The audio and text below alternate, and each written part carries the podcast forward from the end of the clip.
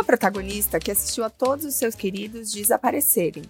Dia após dia, é possível que ela esteja sendo observada por um espião, alguém de binóculos poderosos, capazes de se entranhar na sua rotina quase imutável. Uma protagonista que tem 100 anos, já viu muita coisa e tem muito a contar. Vencedora dos prêmios Sesc e APCA, Juliana Leite estreia na Companhia das Letras com o romance Humanos Exemplares. Neste livro, a protagonista em questão, Natália, é uma centenária que relembra sua vida e principalmente seus queridos, como chama os familiares e amigos com quem dividiu toda uma existência. A professora e crítica Heloísa Buarque de Holanda conta que não conseguiu fechar o romance até acabá-lo. Para ela, trata-se de uma narrativa hipnótica, e aqui vale um abre aspas. Ao fundo, os tempos de chumbo da ditadura. No fundo, o deslizar cotidiano de vidas cujas histórias temem não serem contadas. Um mergulho em gestos repetidos, personagens radicalmente comuns, sentimentos que se desconcertam numa fluidez que só o talento e um domínio total dos instrumentos da escrita permitem. Fecha aspas. Com simplicidade e uma linguagem singular, Juliana Leite monta uma coleção de sujeitos comuns, que a partir do amor, das relações familiares e da amizade, de dores e equívocos, compõe um mosaico poderoso e delicado, num romance de rara sensibilidade. Meu nome é Tamires Busato e hoje, na Rádio Companhia, vamos conversar sobre humanos exemplares. E para se juntar a Juliana Leite, a gente convidou também a psicanalista Amanda Montalvão Veloso. Vamos para o papo? Bom, gente, então estamos aqui para falar do livro Humanos Exemplares, da Juliana Leite. E para trazer né, para essa conversa, ninguém melhor do que a própria autora, para contar um pouquinho para a gente sobre esse livro, numa conversa também com Amanda Montalvão Veloso. Então, queria primeiro dar as boas-vindas é, e falar um pouquinho das nossas convidadas. A Juliana Leite nasceu em Petrópolis, no Rio de Janeiro, e o seu romance de estreia, Entre as Mãos, é, recebeu os prêmios Sesc e APCA, foi finalista do Jabuti, dos prêmios São Paulo e Rio de Literatura e semifinalista do Oceanos além de ter sido publicado na França e tido seus direitos vendidos para o cinema. Humanos Exemplares, que é o livro aqui da nossa conversa, é o primeiro título da autora na Companhia das Letras. Então, Juliana, seja bem-vinda ao nosso podcast e seja bem-vinda à Companhia das Letras. Que alegria, Tamires, muito bom estar aqui. Oi, Tamires, oi, Amanda. Um olá também para todos os ouvintes aqui da Rádio Companhia. Muito bom estar aqui. E a Amanda Montalvão Veloso é psicanalista e doutoranda em Linguística Aplicada e Estudos da Linguagem pela PUC São Paulo. Ela escreve sobre cultura e psicanálise e saúde mental e é autora do livro Psicanálise e Contradição: O Conflito na Ponta da Língua, que foi publicado pela editora Dialética.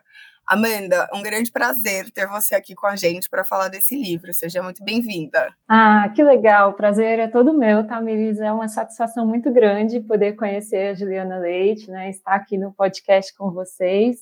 Muito obrigada, né? E um oi para todos os ouvintes também. Ai, maravilha. Esse papo a gente vai fazer um, uma troca de bolas, assim, vou perguntas para Juliana, perguntas para Amanda, perguntas para as duas. E para começar, eu queria é, perguntar para Juliana, é, falar um pouco dessa protagonista, né, que é a Natália, e eu queria entender como a Natália chegou até você, Gil, como você idealizou ela uh, nesse processo de construção do livro. Eu amei a maneira como você formulou a pergunta primeiro, assim, de como que a Natália chegou até mim, porque tem, tem revela muito desse processo assim de escrita, né, que às vezes a gente acha que está manejando, né, todos os aspectos e a gente está em busca do personagem e em muitos momentos é a personagem que, que, se apresenta, né, que chega e fala, olha, eu acho que você está buscando por mim, sabe? E eu acho que o que aconteceu no Humanos Exemplares foi muito esse esse caso, sabe, da Natália é, se apresentar para mim. Eu escrevi o livro inteiro naquele primeiro ano de pandemia. Enfim, estávamos todos ali tentando entender um bocado do que estava acontecendo né, com a gente. E, e eu, eu, sinto assim que escrever um romance, né, especialmente uma narrativa longa, é um pouco escolher escolher uma companhia, sabe? Escolher um companheiro com quem você vai conviver de maneira muito íntima e muito intensa por um tempo razoável da sua vida, né? Então, em algum momento há que se saber é, equilibrar e fazer esse encontro, né? Escolher essa companhia. E eu acho que não à toa a Natália é uma mulher de 100 anos, né? Que é a narradora do, do Humanos Exemplares, porque eu sinto que ela chega ali naquela, naquela experiência que dentro do livro não é caracterizada como uma pandemia, mas como algo do lado de fora que aparentemente está ameaçando a humanidade, que configura uma ameaça para a espécie, e ela, como uma mulher de 100 anos, chega para essa experiência um pouco mais informada, é como se ela tivesse no acúmulo né, desses anos de vida um pouco mais de ferramentas para olhar para aquele episódio, né, para aquilo que está acontecendo do lado de fora, não como uma coisa pontual, mas como algo que faz parte da história da humanidade e que já aconteceu de outras maneiras em que o ser humano precisou ali se esconder, é, né, se, se, privar um pouco do coletivo, da rua, para conseguir sobreviver. Né? Se a gente pensar, é, sei lá, no, no Homem das Cavernas, ou até nas guerras pelas quais a humanidade passou, o planeta passou, né? porque não é uma narrativa só de humanos, é, mas no caso do Brasil também, de outros países, as ditaduras, todos esses. Bom, eu moro na cidade do Rio de Janeiro e, e, o Rio é todo percorrido por essas narrativas, né, de você precisar se esconder para conseguir ir adiante na cidade e, e, como que tudo isso um pouco que tá, tá, tá gravado no nosso DNA de alguma forma ainda que a gente não tivesse, né, antes da pandemia, muitas pessoas não tivessem ainda experimentado na vida, no cotidiano, essa necessidade de se esconder para ir adiante, é como se a gente tivesse um pouco essa informação gravada no nosso DNA como espécie. E a chegada da Natália traz, é, é, enfim, pousa né, todo esse raciocínio, toda essa reflexão numa história de família, que para mim é o que Humanos Exemplares é, né? Como a gente pode testemunhar a história de uma família a partir de uma matriarca de 100 anos que está narrando a existência daquelas pessoas ali, tendo como pano de fundo é, todo um debate que é um debate, em última instância, sobre a humanidade. E Amanda, é, queria trazer a conversa também um pouco para saber das suas reflexões, porque um dos trunfos do livro é narrar a história também do, né, de um país por meio do que acontece ali dentro de uma família, né? Sendo a família e os amigos uma lente histórica também, um eixo para pensar o mundo. E tem algumas vezes uma espécie de conflito, né, entre o que é íntimo e o que é coletivo porque assim a vida comum e familiar não para, ainda que do lado de fora esteja acontecendo uh, eventos mais do que significantes, né? Uma ditadura, uma pandemia, uh, várias coisas assim. Então, é, queria ouvir de você um pouco, é, também a partir do seu trabalho de, de, pesquisa, como você avalia essa uh, resistência das relações humanas, ainda quando elas existem embaixo, né, é, sobre esse guarda-chuva desses grandes acontecimentos políticos históricos, que é um pouco do que a gente vê, né, no Humanos Exemplares. Eu achei tão bonito isso que a Juliana disse agora, né, de que a Natália faz pousar, né, essa dimensão aí da existência desses conflitos, essa história que é uma história sobre a humanidade, né? E a família a gente tem ela como esse grande berço de conflitos e também de soluções. Toda a nossa história, se a gente for pensar, né, se a gente tem alguma fronteira entre o individual e o social, isso cai por terra na medida em que a nossa própria existência é configurada a partir de um outro, né? O bebê humano, assim que ele nasce, ele está em tamanho desamparo que sem o outro ele não vive ele não vai para frente. E essas situações que o livro vai trazendo, né, dessas emergências ameaçadoras, né, isso que vem de fora ou isso que vem do seu próprio país, isso vai emergindo com essa dimensão de que esse outro que poderia proteger é o mesmo outro que é ameaçador. E como que a gente vai passando pela vida e tocando esses, essas intersecções o tempo todo, né? A gente vive um mal-estar justamente porque, para que a gente possa viver em sociedade, isso significa que, em um caráter singular, cada um de nós vai renunciar a algumas satisfações para poder estar juntos ali no convívio social e isso vai trazer um mal-estar muito grande. Então, já de saída, toda vez que a gente vai pensar em algo que tem a ver com o coletivo, a gente também está falando de si, né? Porque a gente está falando das próprias renúncias, a gente está falando daquilo que aperta o calo ali singularmente, mas que nessa dimensão social ganha uma outra conotação.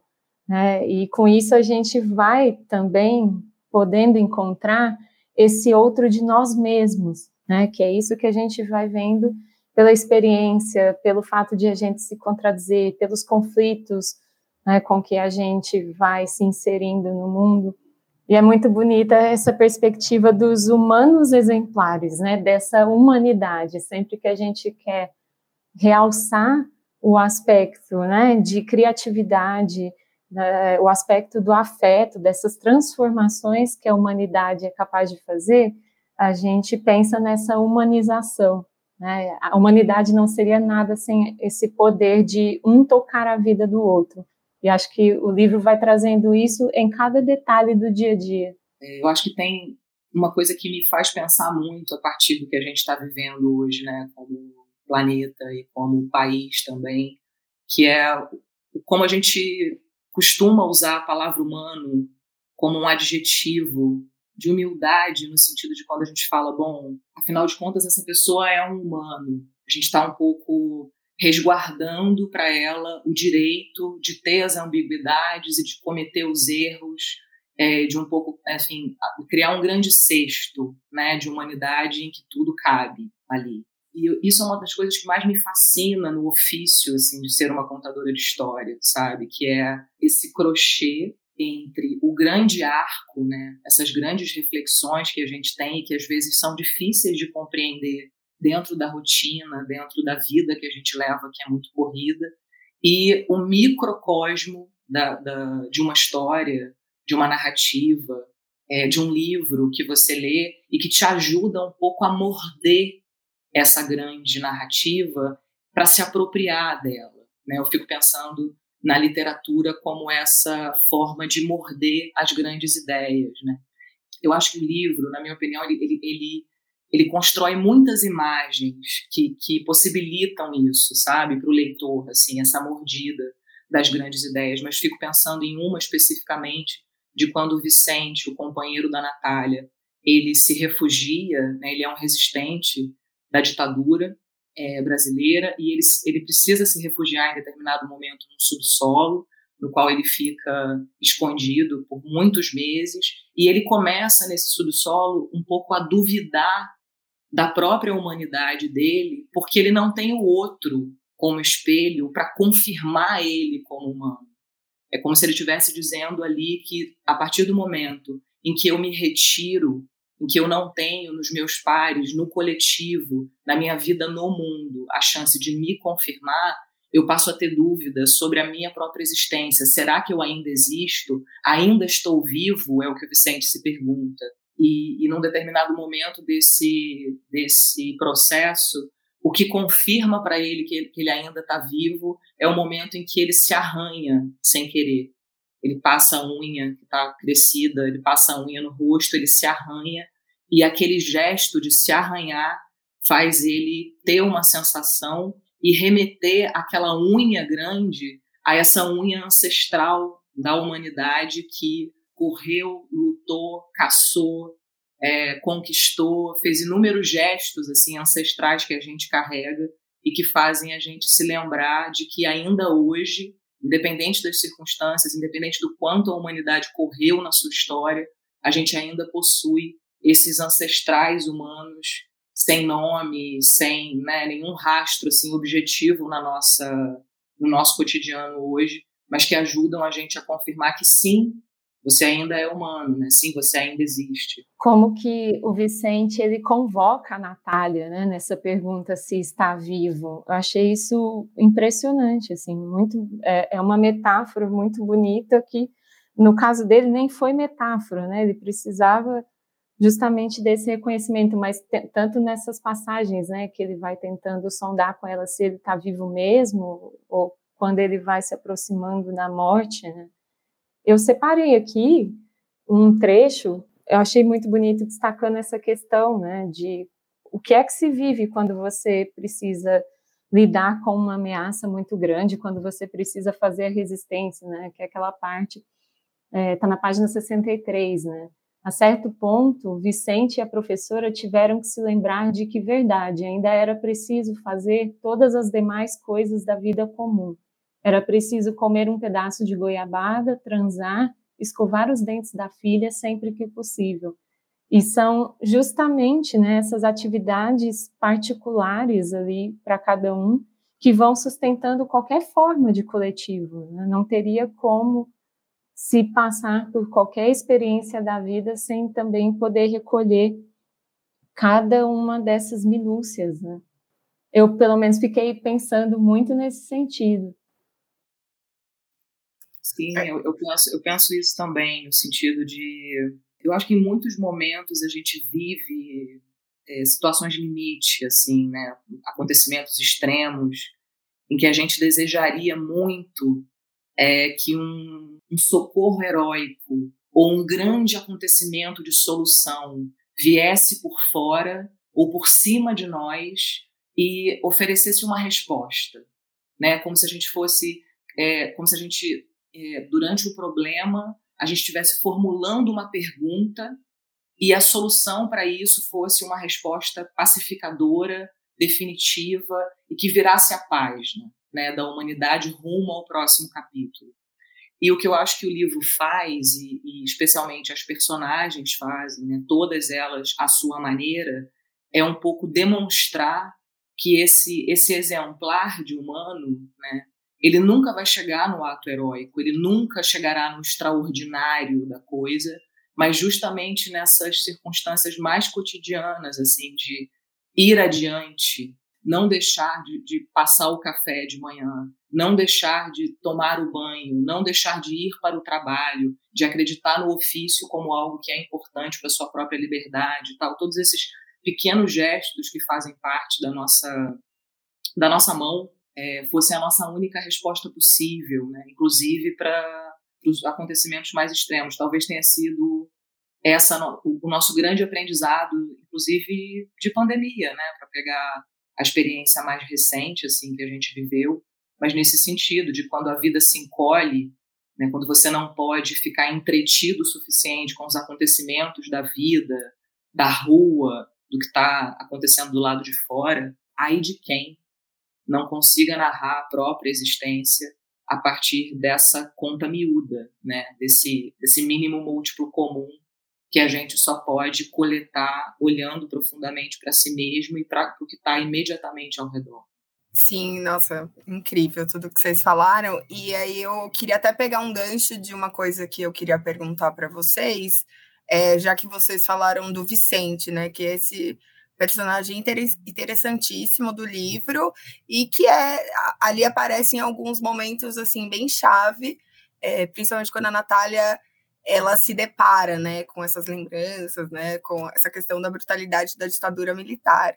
E aí, Juliana, eu queria saber é, de você é, de onde partiu essa ideia de incluir essa questão, né, histórica? Como foi seu processo de pesquisa? É, queria ouvir um pouquinho é, desse lado também.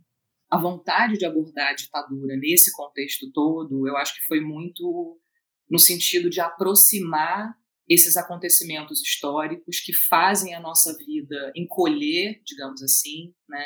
que fazem a gente repensar como será a continuidade. Né? Não só como será a continuidade da espécie, mas como será a continuidade do nosso coletivo, como será a continuidade das nossas ideias, da nossa liberdade diante disso que está acontecendo. Então, para mim, abordar a ditadura era quase incontornável, né, num contexto brasileiro. E o Vicente e a Natália, por serem professores, assim, o ofício deles é crucial dentro da história, né? É a maneira como eles passam a enxergar absolutamente tudo ao redor deles, não só o que eles fazem, mas também a maneira como eles olham para os companheiros, né, para os alunos, para a ideia deles de futuro, para o que eles querem propor como ideia de país e tal. Mas a minha pesquisa foi muito é, conectada ao que a gente estava falando há pouco, né? no sentido de que eu pessoalmente, na minha família, não tenho nenhuma narrativa perto de mim de alguém que foi torturado ou que viveu a ditadura, digamos assim, de dentro. Mas o que, o que me interessava abordar naquele sentido era como que era possível, naquele momento histórico do nosso país, que a vida comum ainda acontecesse, apesar de todas aquelas faltas de garantia e de todos aquele aquela suspensão, né, da não só da realidade, mas assim da do ponderável, do razoável, como que a vida comum podia ser um pouco como o rio que corre por baixo do rio, as águas que correm por baixo das águas, né? Como que era possível aquilo viver. Então a minha pesquisa foi muito no sentido de conversar com pessoas que herdaram as narrativas, que não estiveram elas mesmas presentes naquela experiência, como um testemunho de primeiro plano, né? mas como um testemunho de segundo plano, uma segunda geração que herdou dos seus ancestrais a narrativa do que foi viver aquela, aquela experiência. Essa segunda camada de memória me interessava muito, é, porque ela vem um pouco desprovida, digamos assim, da vermelhidão dos fatos, né? Do que aconteceu no momento em que a pessoa foi torturada, ou no momento em que a passeata aconteceu, ou na ocasião em que os direitos foram perdidos, e, e tudo isso que quase a gente herda de todo modo como brasileiro, né? Uma vez brasileiro, você herda essas narrativas ainda que nem você nem ninguém ao teu redor tenha é, tenha estado lá. Mas a, a, o que me interessava era poder observar como que alguém que herdou essa narrativa conseguia fazer passar adiante essa memória, ser uma espécie de mediador e de ato contínuo da presença dessa memória, mas já sem a vermelhidão dos acontecimentos e dando chance, exatamente por conta disso, da entrada dos outros sentimentos que circundaram aquela experiência, né? Dos sentimentos familiares, das ausências, é, do que foi perdido durante esse tempo no pacto bem miúdo das famílias e das casas e dos domingos, entende? Bem nesse sentido, assim, se a gente esticar o fio bem do que é, do que faz a nossa vida cotidiana, o que que ficou perdido nesse meio do caminho, quais sentimentos fizeram parte daquela daquela experiência. Então, a minha pesquisa foi bem nesse sentido, assim, de conversar com esses herdeiros das narrativas de ditaduras, sabe? Muito bacana. E Amanda, agora eu queria ouvir de você é, porque você, no seu trabalho, você se interessa bastante sobre a contradição nas relações humanas, né? E a Juliana, nesse livro, ela faz toda uma incursão nesse tema, é, principalmente ao construir essa, essa personagem que é a Natália, né? Que ela é super capaz de absorver as contradições do, do comportamento da, da família dela, dos amigos, da memória, e inserir tudo isso nessa, né, sob esse guarda-chuva da, afetivo, né? Então, eu queria ouvir de você como você avalia é, humanos exemplares nessa chave de leitura, de uma memória que não abre mão dessa completude das pessoas e principalmente dessa complexidade, né, das partes boas e ruins, né, do todo. É, eu fiquei pensando em como que esse guarda-chuva que a Natália monta é acolhedor, né, justamente para poder abarcar aí todas essas multifacetas né, dessas pessoas ao redor, do companheiro, da filha, dos amigos, das pessoas que passam pela vida dela, e como que ela retém absolutamente tudo que é oferecido, né? Não é como se ela selecionasse e só ficasse com o melhor de cada pessoa. Acho muito rico, né? Quando a Sara vai ser descrita, né? Ela, ela é essa amiga que a, a, contradição ela é quase explícita, né? Então ela, ela se apresenta né, de um modo petulante, a, as afirmações dela dão a entender ali que tem um poço de segurança, mas na sequência ela acaba revelando ali uma fragilidade, uma vulnerabilidade. Isso tudo ali está posto sem que ela precise se decidir por uma coisa ou por outra, né? A ideia das contradições, quando a gente pensa nelas, e aí era a ideia que eu, queria explorar na pesquisa, e foi isso que eu acabei fazendo, era se a gente se contradiz tanto, né, se a gente é tão passível de sustentar o sim e o não simultaneamente, né, de ter uma opinião e o oposto dela ao mesmíssimo tempo, por que é que isso precisa ser superado? Né? Porque se a gente olha para a contradição pensando na racionalidade, né, o pensamento ocidental ele é bem baseado no pensamento aristotélico. Então, a gente tem a contradição como o dado de uma inconsistência. Afinal, uma afirmação, ela só pode ser verdadeira ou falsa. Não tem como você sustentar duas afirmações contrárias como verdadeiras. E é isso que a gente vê, por exemplo, no jornalismo, né, no judiciário, quando você aponta para a contradição, você também aponta para aquilo que está demonstrando alguma falsidade, né? Tá, tem algum dado ali que não vai ser legítimo. Mas se a gente olha para nós mesmos, para a nossa vivência, né, e, e, especialmente a arte traz isso o tempo todo, a gente vê, né, sente e toca essa possibilidade de sustentar esses contrários o tempo todo. Quando a gente deita para dormir e sonha, esses contrários aparecem o tempo todo, né? Então essa chave da contradição no Humanos Exemplares, eu acho que ela vai justamente fazendo com que essa memória ela não seja uma memória editada, falseada, como assim foi né, no período da ditadura, em que foi forjada uma outra memória para poder sustentar ali um, um, projeto de poder como se ele tivesse transcorrido de uma determinada forma. Quem vivenciou aquilo é quem pode dar esse relato. Né? E a mesma coisa, se a gente olhar para dentro de si, Cada um de nós vai vivenciando a vida com todas essas nuances, com essas ramificações e multiplicidades, né? A alteridade, ela não está só no outro, ela está em nós mesmos. Se a gente tem o inconsciente, a gente se desconhece o tempo todo. E na medida em que a gente se relaciona e comparece com a intimidade, eu acho que esse é um livro de intimidade, né? Fiquei lendo muito com essa palavra aqui do meu lado, assim, pensando é só pela intimidade que você pode ver o outro, tocar o outro, né? zelar pela vida do outro. Caso contrário, é uma vida em que você vai precisar esconder muito de si. E é um projeto fadado a um insucesso, porque a gente não consegue sustentar uma suposta coerência. Né? Assim que a gente abre a boca, assim que a gente vive, alguma coisa cai. Né? Alguma coisa dessa ideia de que a gente seja unitário, com um verniz que dá contorno a tudo, isso cai.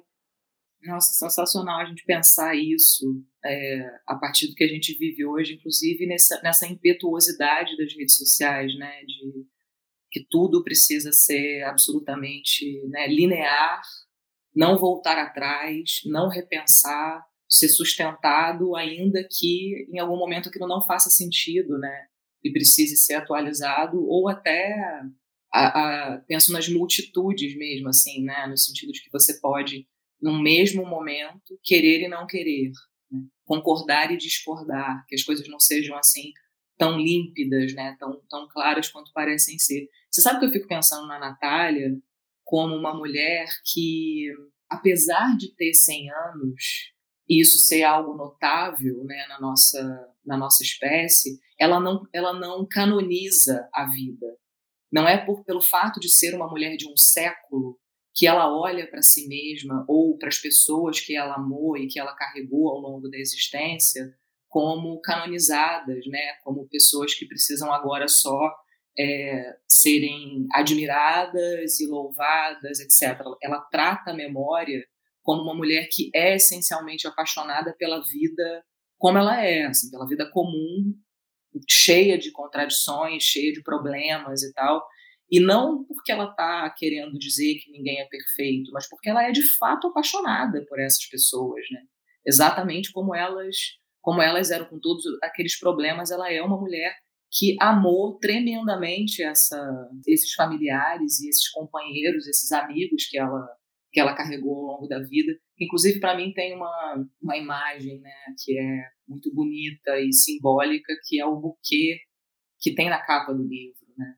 Que eu fico... É, é uma imagem que tem na minha cabeça, assim, da Natália como essa mulher que possui o seu buquê de humanos, sabe? Que ela carregou ali ao longo da vida e não, não, é como se não importasse nesse momento da existência em que quase que ela se confunde com a própria humanidade, né? Por ter 100 anos, ela fosse cada vez mais se desfazendo assim desse império do eu para ir se fundindo cada vez mais a humanidade como um todo, esse horizonte de humanidade e para fazer isso ela carregasse como chave para essa porta esse buquê de humanos, sabe? Olha, aqui estão, né? Aqui estão os meus humanos, aqui, aqui está a humanidade que eu pude experimentar nessa minha é, trajetória. E é assim que eu consigo entender um pouco do que aconteceu, ainda que a pergunta não seja de compreensão, né? Ela não é uma mulher que está se perguntando assim, ah, mas o que aconteceu? Ou eu preciso compreender o que aconteceu. Ela não é a narradora nesse sentido. Ela é uma mulher que acredita que o narrar, o ter a memória, o falar das outras pessoas é uma maneira de seguir existindo, né? O ainda ter voz e poder narrar a própria história é uma maneira de dizer, olha, eu ainda estou aqui. Eu tenho 100 anos, eu ainda estou aqui e o mundo ainda diz respeito a mim também. Apesar de muitas coisas que acontecem serem incompreensíveis, serem às vezes é, um pouco um enigma né, para uma pessoa dessa idade olhar para o que acontece do lado de fora e muitas coisas parecem veladas, o mundo ainda diz respeito a ela e ela não abre mão desse quinhão. E a maneira dela fazer isso é narrando a própria história. Sim, e vocês me deram um gancho perfeito para fazer uma pergunta que eu queria endereçar para vocês duas, principalmente quando a Amanda falou sobre a construção da Sara e é, essa imagem tão bonita que a Juliana trouxe desse buquê de humanos, né? É, eu queria perguntar para vocês, é, falar um pouco de, dessa parte que é muito importante do romance, né? Que são esses queridos, esses amigos da Natália. Então, para a Ju, eu queria saber uh, como foi essa construção desses personagens, como surgiu essa ideia né, de muitos amigos e amigos distintos. E para Amanda, é, eu queria é, ouvir de você como você lê essa temática das amizades, principalmente essas amizades longas, né, que duram um, um grande tempo e que abarcam todos todos os tipos de sentimentos e contradições, né, que a gente já comentou por aqui. Então, queria ouvir de vocês duas eh, sobre essa, essa questão da amizade no romance. Olha, eu acho que assim, do ponto de vista da, da história, é, eles são professores, né? E, e, eles são professores que têm exatamente esse entendimento. Eles falam isso no livro, de que é, ser professor é, é como se um professor desaguasse de outro professor. Como se não fosse possível jamais você ser um professor sozinho como se esse fosse um ofício que naturalmente e necessariamente nasce do colegiado, do coletivo, né? Então é, tem esse lado estrutural, digamos assim, que eles precisavam ter muitos amigos, porque isso fazia parte da profissão e também da resistência política, né, que eles vivem durante ali uma parte da vida adulta deles, mas também no sentido de que a presença da amizade no livro, ela se confunde muito com o próprio sentimento do amor. É, são amizades que duram tanto tempo e que partilham tantas coisas que no tecido ali daquela história, essas amizades funcionam um bocado como a própria constituição do amor dentro do livro, sabe? Eu acho que a Natália tem essa, é, para recuperar essa ideia aí do, do buquê, ela tem esse entendimento de que a gente é como se para ela a vida fosse assim, olha, a única coisa que a gente pode fazer ao longo da vida e que é portável, ainda que você viva muito, que você chegue muito longe na sua vida, é ser um bom colecionador de humanos, né? Como se essa fosse a nossa grande atividade, assim, a nossa grande é, missão, para usar uma palavra talvez um pouco forte demais, mas é ser esse, esse colecionador, um bom colecionador de humanos. E esses amigos fazem parte né, dessa, dessas escolhas que ela vai fazendo e dessas pessoas que vão significando ali muito mais do que circunstâncias. Né? São pessoas que, que, que com certeza fazem parte da estrutura dela, né, de quem ela, de como ela conseguiu desenvolver um, determinado olhar para a vida e até um determinado olhar para ela mesma, sabe? Se a gente pensar que, por exemplo, a maneira como ela experimenta a solidão, né? A Natália não é uma mulher de 100 anos que experimenta a solidão de maneira melancólica ou de maneira depressiva, ao contrário do que é, uma imagem geral né, de uma mulher de 100 anos que mora sozinha e que fica ali esperando as ligações da filha, poderia suscitar um, uma conclusão meio apressada, de bom, então, se ela está nessa situação, ela está provavelmente depressiva, melancólica e sofrendo, e o fato dela viver de memórias é uma questão, enfim, para a qual ela não tem alternativa, digamos assim. E não é o caso da Natália. Né? Ela, ela não exercita dessa maneira a coleção de humanos dela. É como se ela, por ter vivido muito, por, é, é como se esse fosse o preço do testemunho, né, de quem vive muito. Você necessariamente, pouco a pouco, vê apagar ao seu redor as pessoas que você ama, mas o fato de você ainda tê-las como o teu, a sua coleção, é, que passa pela sua palavra, que passa pela sua memória, faz essas pessoas serem vívidas, se não vivas, né? E fazerem companhia para ela ali dentro, uma companhia que é muito verdadeira, não é uma companhia boba ou uma companhia forçada, digamos assim. Não, é uma companhia muito verdadeira e que atravessa ela a partir dessa memória muito generosa, né? E muito é, que, que abarca essas contradições, como a Amanda estava falando. Essa imagem do buquê é formidável, né? Que eu fiquei pensando nesse aspecto, né? De essas flores são perecíveis, né? Elas vão ter ali um curso de vida, né? Vão morrer, mas o que que essa existência vai sustentando, né? E essa multiplicidade, até as formas como é, essa perecência vai aparecendo, né? E, e esse grupo de amigos, que é um grupo de professores, a gente sempre coloca ao lado dos professores o saber, né? Eles estão ali encarregados de uma transmissão, uma transmissão de saber. Mas a partir disso, que a gente vai conhecendo a partir dos relatos da Natália, a gente vai vendo que todos eles lidam de uma maneira muito generosa com o não saber. Eles lidam de uma maneira muito protetora, né, com essa ideia de que há algo por vir, algo de que não se tem ideia e que precisa se construir alguma coisa, alguma sustentação para receber isso que está vindo, né? Então tem toda essa relação de cuidado que vai passando aí muito por, por, essa possibilidade de se deixar afetar pelo outro, né? É isso que você foi falando, Juliana, da experiência do amor, né? Que é isso que eles vão vivenciando o tempo todo.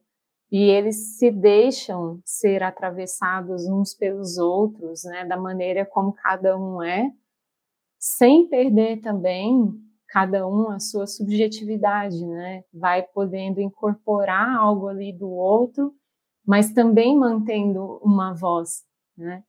E na medida em que a Natália, ela, como é, deve ser difícil, né? Sustentar essas perdas né, essas perdas contra as quais não dá para fazer nada, né, não, não dá para ela oferecer os dentes dela, assim como ela oferecia para Deus para que Deus curasse a filha, né, mas o que mais que ela poderia fazer diante do tempo, né, diante dessa verdade que a gente tem de que todos vamos morrer.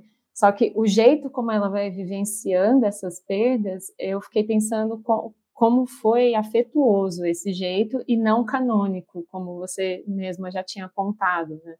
que é um jeito de saber que ela tem ali uma impotência muito grande, mas ela pode sempre falar de si e falar desse outro para poder produzir um intervalo que seja minimamente suportável, né? para poder produzir algum tipo de permanência que tenha significação para ela, que a ajude a passar né, pela vida. Eu lembrei de um poema que é do Hugh, que chama Go to the Limits of Your Longing, que tem um, um pedaço que ele fala, né? Deixe tudo acontecer a você, beleza e terror, apenas continue, nenhum sentimento afinal. E me, me, veio essa imagem, né, de como que a Natália ela sustenta não só um lugar de testemunha, né, mas um lugar de quem participou ativamente da própria vida até o último minuto. E a partir disso que a gente vê nela, a gente pode também enxergar que a subjetividade dos idosos ela pode ser o mais plural possível, né? E não essa que a gente conecta tanto como se a pessoa não tivesse mais nada para se viver depois. Né? Eu não tinha pensado ainda nisso que você, você traz, que é sobre a maneira como eles encaram o saber, né? De uma forma quase como fruto de algo a ser experimentado, né? E não como algo a ser imposto ou apresentado, solucionado, mas como uma coisa mesmo para é, para se experimentar. Eu fico pensando, por exemplo, na no momento em que fica claro ali para eles que o Vicente está doente, né, e que o Vicente vai morrer, e eles que fizeram planos durante tanto tempo, eles dois pensando no planeta, né, pensando nas preocupações que eles tinham com o planeta e com a continuidade da espécie, eles pensavam como que eles poderiam continuar existindo como família, né, tendo as necessidades de uma família, com uma filha, como que eles poderiam cada vez mais pertencer à, à natureza, pertencer ao planeta, sem que isso significasse uma ruptura, né? De até onde vai o humano e intervalo do outro lado começa o restante da natureza. Essa, esse foi um pensamento que permeou uma, uma experiência, né? Que permeou a vida deles.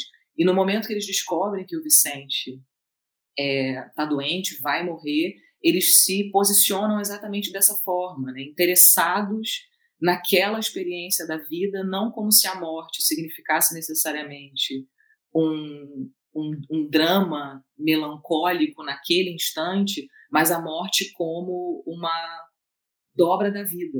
Né? E nesse sentido eles poderiam olhar para a morte quase como cientistas, assim, como algo que acontece fora de nós e que se for olhado com distanciamento suficiente, com interesse suficiente, é capaz que revele um pouco mais sobre a própria sobre a própria vida em si. E talvez isso venha muito dessa personalidade deles, assim, né, de olharem para a existência não como duas pessoas que sabem o que está acontecendo ou que sabem plenamente quem são, mas como duas pessoas que estão o tempo todo muito interessadas em é, experimentar, né, em olhar para aquilo como leigos, olhar para a própria humanidade como leigos.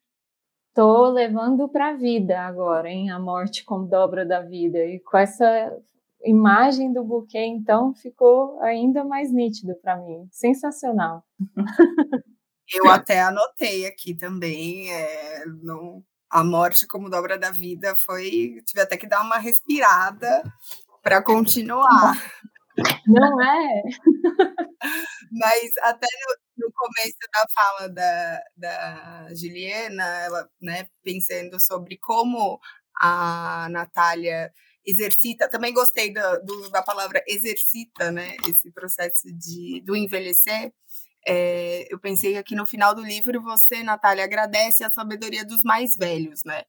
Então, queria aproveitar esse gancho para te perguntar o que a Natália e essa noção do envelhecer que você apresenta no livro, que é tipo muito especial mesmo, muito singular, é, eu queria entender o que é, essa construção que você fez, o que isso acena sobre esse debate do envelhecer, da ancestralidade, da, do que é ser um, um, uma pessoa de longa vida. Eu acho que a gente volta assim nessa nessa pergunta, a gente volta à história do não canonizar, sabe, de antes de tudo, pensar na ideia dos ancestrais como vivos. Né? Eu acho que socialmente a gente está muito mais acostumado a pensar na ideia do ancestral como aquele que viveu algo extraordinário, teve algo a exemplificar, demonstrou alguma coisa e não existe mais, e portanto essa ideia tão sólida e tão poderosa dessa existência que a gente herda isso como a nossa ancestralidade. Né? E o que a Natália faz durante o livro, não só para quem ela ama, para quem está ao redor, que são os ancestrais dela, mas também para ela mesma como ancestral, é olhar para essa ancestralidade como vivo. Né? Os vivos são os nossos ancestrais, aqueles que estão exatamente ao nosso lado, errando, não sabendo o que fazer, não tendo ideia de como agir diante das coisas, não podendo responder a uma, a uma reza, sabe? Não podendo é, corresponder a uma, a uma necessidade de bênção, digamos assim. Fico pensando, fico lembrando da, da avó Joana, que era rezadeira do bairro em que eu nasci. Que a gente várias vezes ia lá tomar a benção da avó Joana. As, as mães levavam as crianças quando as crianças estavam muito danadas, sabe? Assim, quando estava aquela coisa bem, começava a ficar muito agitado, muito levado, as mães levavam as crianças para tomar a benção da avó Joana. E a avó Joana é óbvio que não podia fazer nada contra né, a danadice das crianças. Então a avó Joana sentava a gente lá e rezava a gente naquela coisa quase como uma, uma fé compartilhada de que diante do desconhecido não há nada a fazer a não ser esperar. Então vamos esperar coletivamente nesse pacto aqui coletivo, né, que as coisas possam é, acontecer de uma outra, que a, que a gente mesmo descubra como as coisas podem acontecer de uma outra forma, ainda que de maneira inconsciente, né? essa descoberta aconteça de uma maneira inconsciente. E eu acho que, que no contexto da Natália, o maior interesse dela é esse: é olhar para o ancestral como o vivo, inclusive para o ancestral como alguém que pode ter vindo depois de você e não antes, no sentido de que esse conhecimento, de, essa experiência de vida, que nasce de uma prática, de um exercício e não de um saber é, pedra fundamental, né, ele pode vir também de alguém que está depois de você. Então, acho que esse, esse, esse é um grande interesse dela, sabe? É, eu fiquei pensando em como a gente recorre aos ancestrais né, para a gente, assim, como cultura, né, com essa ideia de que eles vão saber como é que a vida deve ser vivida. Mas essa pergunta não para, né? E a gente se pergunta isso para os vivos o tempo todo e a gente vai nesses espelhamentos tentando ali fazer alguma imitação, né, que nem a filha vai fazendo, para ver o que é que é possível depreender dessas experiências simultâneas ou anteriores, mas no fundo todos imersos nesse nesse enigma, né? Ninguém vai saber como é que se pode viver, né? Como que a gente pode sustentar a passagem do tempo? E eu fico até pensando, sabe, se o fato da gente abrir livros, o fato da gente contar histórias, já não seja exatamente isso, assim, sabe? De ao abrir o livro você tá perguntando, então, como é que eu faço? Sabe? Um, grande arco, assim, sem saber nem muito bem qual é a pergunta, ou aqui diz respeito à pergunta, mas como se você tivesse ao se colocar ali, ao se lançar, naquela travessia de uma história, de pessoas, de reflexões, você tivesse um pouco remetendo, sabe, a essa pergunta fundamental que é, bom, como é que eu faço? Ou como é que eu, como é que eu posso é, fazer melhor, né, digamos assim. No contexto do livro tem, tem, eu sinto, por exemplo, que a maneira como a Natália lida com o humor, né, como ela olha para si de uma maneira não não endurecida, assim, com certo humor, né, com uma certa leveza ali dentro do que é possível. Também percorre, por exemplo, a maneira como ela lida com a filha. Bom, a filha também é uma idosa. Né? A filha está lá com os seus 70 anos e ela tem uma mãe de 100 anos e ela ainda tem aquele ímpeto de, ao ligar para a mãe, meio que perguntar para a mãe: bom, mas o que, como é que vai ser então? Como é que vai acontecer? Que sentimentos são esses que eu estou aqui, que eu não estou conseguindo muito bem lidar com a coisa, e a Natália, lá dos 100 anos, olha de volta para a filha aos 70 e acha aquilo engraçado, assim, curioso, né? Que só pelo fato dela ainda ter uma mãe viva, ela acha que a mãe pode saber um pouco mais do que ela, mas ela mesma já é uma humana com um bocado de vida o suficiente para fazer esse percurso, né? Para fazer essa essa busca por ela mesma. Mas a nossa vontade de que alguém nos diga né? Onde está aquele que vai poder, vai poder nos dizer como agir? Onde está aquele que vai poder dizer qual é a resposta? É, e essa essa busca, o fazer, o formular as perguntas e o ir atrás da busca, fico pensando que tudo isso é um, é um pouco pano de fundo da própria literatura em si, sabe, da própria da própria contação de histórias, tanto de quem escreve e conta histórias, quanto de quem vai atrás delas para ler e por entrar por essa janela. E eu queria, vou aproveitar para fazer um comentário de leitora, não de apresentadora do podcast, que eu fiquei muito feliz da, da Juliana comentar sobre a relação da Natália com a filha, porque para mim é uma das das construções, das minhas construções favoritas no livro. Eu acho que isso é feito de uma maneira muito sensível e que me, eu fiquei, quando eu estava lendo, eu pensei muito nessa questão mesmo do, de papéis diferentes, né? Por uh, a filha já ser uma filha mais velha, que não precisa dela, e, e, essa questão do cuidado, assim, é, acho que é construído de uma forma é, muito bonita. E já aqui para a gente já encaminhar assim, a, a, a nossa discussão para para um fechamento, eu sei que eu tenho a plena consciência de que vocês já responderam uh, isso de formas muito diferentes e incríveis da, ao longo desse episódio, mas eu queria jogar assim a pergunta de milhões e uma pergunta aquela que a gente pode ficar assim uh, filosofando. Eu queria ouvir de vocês duas uh, para vocês o que é, o que são esses humanos exemplares foi me dando medo, assim, ao longo da, da, do anúncio da pergunta. falei, meu Deus, o que ela vai perguntar? Bom, o, o, título, é claro que o título faz uma, um jogo com a palavra exemplar, né? É, diante disso tudo aqui que a gente estava conversando, assim, eu acho que a gente quer, a gente quer ter ídolos, né? A gente precisa de ídolos, essas pessoas para as quais a gente olha e a gente sente que talvez elas soubessem o que fazer, nas, nas situações extremas e elas soubessem um pouco apontar a direção para que a gente pudesse é, percorrer um determinado caminho. Mas no, no contexto do, do, livro, o livro fala, fala justo o contrário, né? Ele, ele, ele joga essa perspectiva da exemplaridade para o outro lado, né? Como se ele falasse, olha, aqui estão alguns exemplos. O que, o que você vai fazer com esses exemplos? O que você é, onde você entra no meio desses exemplos e onde esses exemplos dizem respeito à sua própria existência é, como leitor é algo da, da, magia da leitura, né? E que diz que eu gosto daquela frase que a leitura é do leitor e ninguém tasca. Então, qual é o exemplo que está sendo dado ali humildemente? Só o leitor vai poder dizer. Mas eu gosto de pensar que o único é, essa exemplaridade, né, dos humanos exemplares nesse contexto a única coisa que está sendo dita aí é que eles são, assim, terrivelmente humanos, sabe?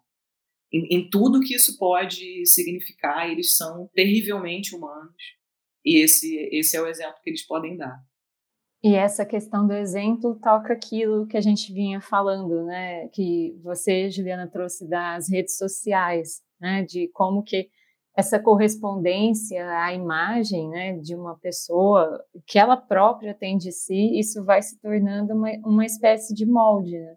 E achei muito interessante que a gente conhece, toma contato com o livro a partir dos humanos exemplares, né? E fiquei pensando muito em como que e aí, gente, eu peço desculpas porque eu sou completamente atravessada pela psicanálise, então eu fico fazendo essas articulações, né? Mas pensando aqui que a gente, quando está é, tá ali, né, nasce, cresce, se tornando um sujeito no mundo, o exemplo ele tem esse papel norteador, mas ele é um ponto de referência cuja maior importância vai ser a sua derrubada. Né? É preciso que esse ponto de referência caia para que daí surja alguém né, com aquilo que é próprio, claro, carregando as suas heranças, mas especialmente tendo podido romper com elas e, e podido colocar algo de seu.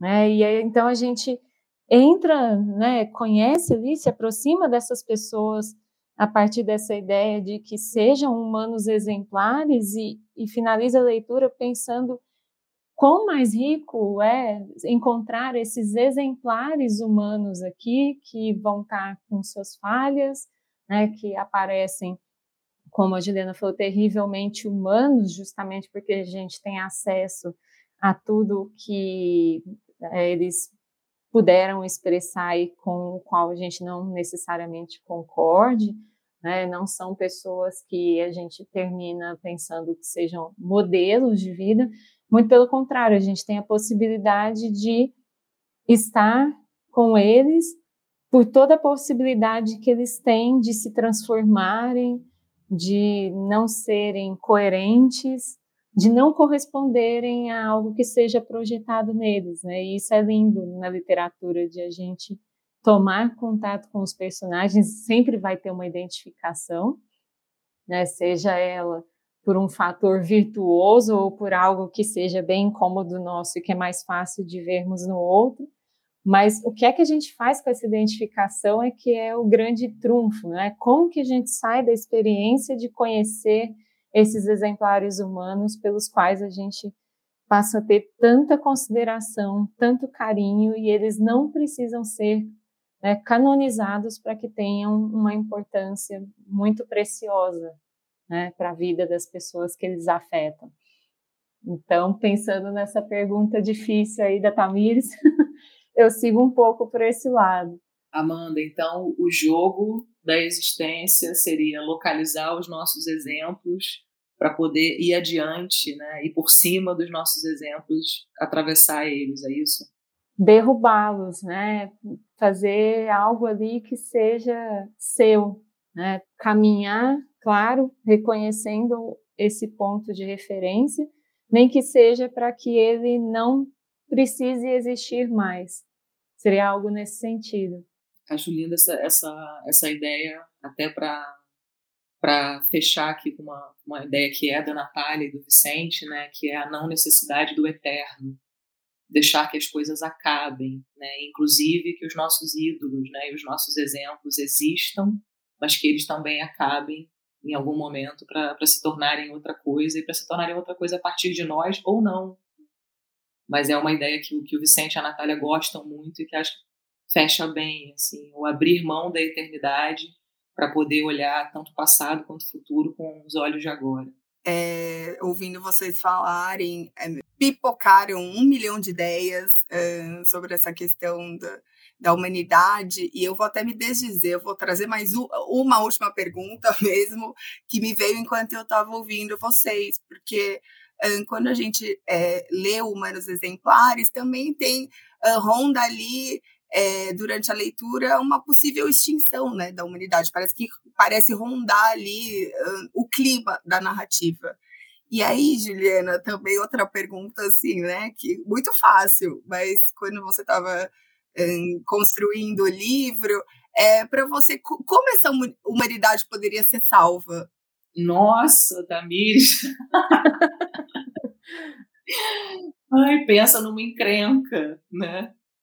Ai, menina, olha, essa, essa realmente é a pergunta que eu acho que estamos todos nós nos fazendo, né? Eu fico pensando que tem tanta coisa atingindo né, a nossa ideia de continuidade, e aí eu estou pensando não só é, em guerras contínuas, como também no aspecto climático, né, na nossa relação com o meio ambiente, é, vivendo num país que tem o, o agro, né, voraz do jeito que tem, todas essas questões que são absolutamente práticas, assim, que estão diante de nós, dizem respeito à nossa, à nossa rotina e o quanto que isso o tempo todo, né, informa para nossa para as nossas reflexões e para o nosso inconsciente de que, olha, tá, tá esquisita a coisa, talvez não tenha tanta continuidade assim, talvez todo esse esforço da ciência, né, por exemplo, em manter o corpo humano vivo, sadio, por drogas moderníssimas e procedimentos incríveis e tal, talvez isso não esteja sendo acompanhado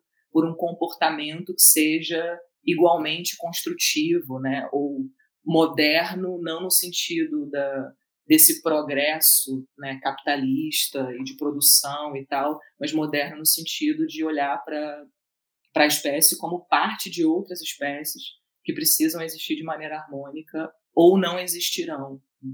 Mas eu acho que se a gente fosse pensar no contexto do livro, né, vou me limitar assim ao contexto do livro, no imaginário que o livro constrói, dentro daquele imaginário e até pela maneira como o livro termina, que eu não vou dar spoiler, né, mas a maneira como o livro termina, tem uma certa uma certa aposta, assim, uma imagem de que a continuidade da espécie estará acontecendo no momento em que a gente tiver uma sociedade digna e forte o suficiente para dar a chance das pessoas envelhecerem.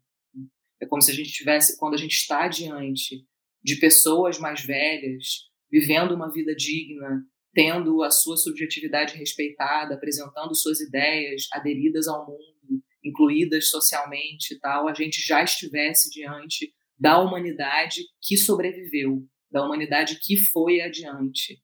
É, e essa eu acho que é uma ideia a qual a gente tem que se afeiçoar, se aproximar e é, se entregar a ela, né? Porque a gente está muito mais, até pelas narrativas mesmo de mídia, a gente está muito mais acostumado à ideia de que a continuidade e o progresso virão de uma idade adulta produtiva que está ligado ao dinheiro, né, ao capital, etc. E talvez não seja por aí. Talvez não esteja aí a resposta do que é, é viver continuamente, estar presente, se apresentar para a vida a partir de outras perspectivas da existência que no, no contexto do livro estão no envelhecimento. E é muito curioso, né? Como que a gente tem tido de umas décadas para cá a maior, é, a gente tem tido assim uma expansão gigantesca do saber, né? Do conhecimento em diversas áreas e como que a gente vai se aproximando da distopia, né? Na medida em que esse saber, ele é esse conhecimento, essa tecnologia, tudo isso que seria supostamente para fazer avançar isso vai causando, na verdade, uma atrofia, né? E como, como que se supõe que a gente vá viver mais sem ter um plano de segurança social que seja né, minimamente cuidadoso e, e, que coincida ali com o tipo de, de demanda que as pessoas vão ter, né? pensando aí em como que a Natália ela também tem né, a ajuda da filha como que a gente vai pensando essa ideia, né, de viver, viver, viver o tempo todo produzindo fatores de extinção, né? Porque a gente vai lá extingue os animais, extingue outras espécies e fica esse desafio muito grande, né? Pode, tá, e a gente vai ficar vivo, mas vai ter mundo para habitar, né? Fica essa pergunta o tempo todo. Olha, gente, eu sei que eu lancei uma bomba aqui né, no colo de vocês, mas vocês não poderiam ter se saído melhores com essas respostas. Fiquei muito feliz de ter, de ter fechado com essa ideia. E, por fim, uma coisa que é, nossos ouvintes e leitores sempre têm muita curiosidade, sempre perguntam, mandam, mandam nos comentários, Juliana, eu queria ouvir um pouquinho também é, de você para fechar. Você até traz no livro, né, algumas autoras que são muito influentes no seu processo de escrita. Queria ouvir de você um pouquinho dessas suas influências literárias. Se quando você estava escrevendo o livro, você estava lendo coisas de temas ali que é, podiam aparecer na sua história ou não. Você lê coisas totalmente diferentes. E Amanda, se você Recomenda outras leituras para quem gostou de Humanos Exemplares, uh, de, de, de, temas afins. Eu sempre leio muito, assim, enquanto estou enquanto estou escrevendo. Eu sou muito afeita àquela ideia de que os livros são escritos juntos de outros livros, juntos de outros, não só livros, mas também às vezes referências assim que são, né, do, do audiovisual e de de outros tipos de pesquisa e que tudo isso acaba que alimenta ali o que você está o que você está fazendo. Então eu procuro até fisicamente assim na minha mesa de trabalho, sabe, trazer esses livros para perto, ainda que não necessariamente eu esteja com eles abertos ou fichando ou fazendo uma pesquisa propriamente dita em cima deles, é quase como se eu tivesse pedindo a companhia daqueles universos, né, daquelas histórias que foram escritas e que de alguma maneira eu sinto que abrem caminho ou que apontam uma certa um certo ambiente ali que eu gostaria de do qual eu gostaria de me aproximar. Então, sempre coloco na minha mesa assim esses livros é, como como companhia, sabe? A, a, filha que mora longe, né, que é a filha da Natália, que esse é o nome dela dentro do livro, né? Ela não tem um nome próprio, ela se chama A Filha que Mora Longe. Ela é uma personagem que eu li pela primeira vez na, na Chantal Akerman, que é uma referência muito importante para mim, tanto de literatura quanto de cinema, é, e que eu fiquei absolutamente fascinada com essa personagem desde o primeiro momento que eu li. Primeiro porque eu sou uma filha que mora longe, então eu acho que dentro desse esse entendimento, né, de uma uma filha que está longe e que precisa descobrir os exercícios do amor de uma outra forma que não seja necessariamente pela intimidade partilhada no dia a dia. Né? Esse é um tema que me interessa muito. E a partir do momento que eu vi a filha que mora longe na obra da Chantal, eu fiquei interessada em estar perto dela. Né? a, a, filha que mora longe do Humanos Exemplares, ela é criada para o Humanos Exemplares. Ela é uma personagem criada para esse livro que só existe no contexto desse livro. Mas é um exemplo, sabe, de como que é, as histórias, na, na, minha opinião e no, na maneira como eu encaro a coisa, as histórias se entrelaçam e elas vão um pouco virando cambalhotas em cima delas mesmas, né? Por isso que ao final do livro eu faço questão de tomar a benção, né, dessas dessas escritoras, é, como a Natália Ginsburg, que é uma referência muito importante nesse sentido do do, do, narrar a família, né, quando embaixo de contextos extremos, no caso da Natália da Guerra e tal. E, e a Joan Didion como uma autora que pesquisa, vive e escreve sobre luto, né, sobre morte e tal. E a Diamela Eutit, que é uma autora chilena, que eu sou completamente apaixonada por ela, é, e que escreve também, escreveu alguns livros sobre a, essa continuidade da vida a partir de uma ditadura. E, e, todas essas mulheres, sem dúvida nenhuma, exerceram uma influência no meu olhar e na minha escrita, estiveram pertinho de mim ali na mesa para ajudar, ajudar de certa forma a escrever. Ai, belíssimas companhias, né? Que legal.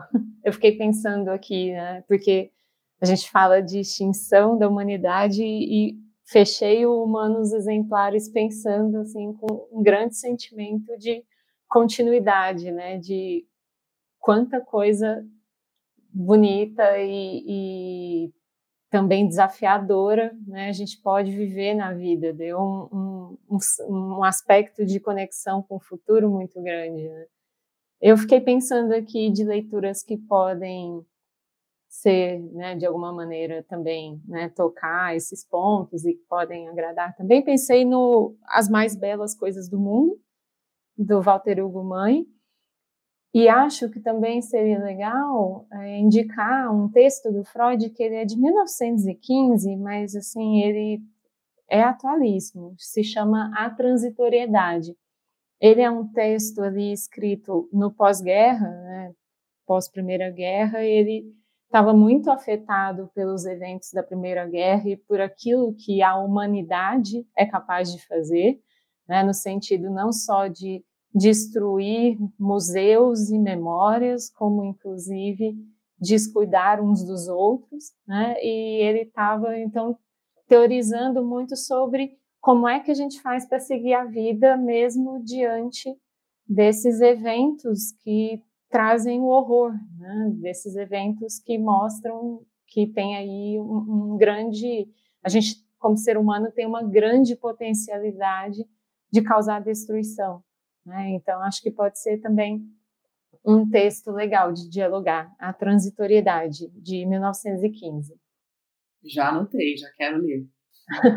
Não, referências devidamente anotadas aqui, só, só apareceu coisas incríveis. E eu queria é, agora sim, queria agradecer muito Juliana, Amanda, esse papo foi incrível. Com certeza vai enriquecer a experiência de leitura de todos os nossos ouvintes, todos os nossos leitores. É, foi fantástico. Estou aqui pensando um milhão de coisas que. O livro já, já causa isso, eu já terminei pensando em um milhão de coisas, e agora, com as contribuições de vocês, eu só tenho a agradecer. Então, muito obrigada, Juliana, muito obrigada, Amanda. Nossa, olha, eu que agradeço demais a companhia de vocês aqui eu sinto que uma grande parte da chegada do, do livro no mundo né, é exatamente a gente ter a ajuda e a companhia de pessoas como vocês aqui, que proporcionam essas janelas de entrada para o leitor e que dão camadas para o livro que eu mesma jamais poderia dar. Então, me sinto honrada e lisonjeada de ter tido essa conversa aqui com vocês. Aprendi muito sobre o próprio livro, ouvindo vocês falarem e agradeço muito que vocês tenham estado aqui comigo, trazendo os pensamentos de vocês. E um beijo muito grande. Obrigada por tudo. Ah, eu agradeço imensamente por essa conversa tão afetuosa, tão receptiva. Gostei muito de a gente poder tocar o horror e o belo na mesma medida, né? Poder tocar as nossas humanidades e Juliana, que livro lindo, parabéns. Assim, é uma leitura comovente que realmente inspira né, para a gente fazer algo com o nosso presente, com a nossa vivência. E tenho uma imensa honra em estar aqui com vocês no podcast. Muito obrigada, Tamires. É, muito obrigada a todos os ouvintes. É um prazer estar aqui na Rádio Companhia. Espero que todo mundo fique bem. Muito obrigada, gente. Até a próxima.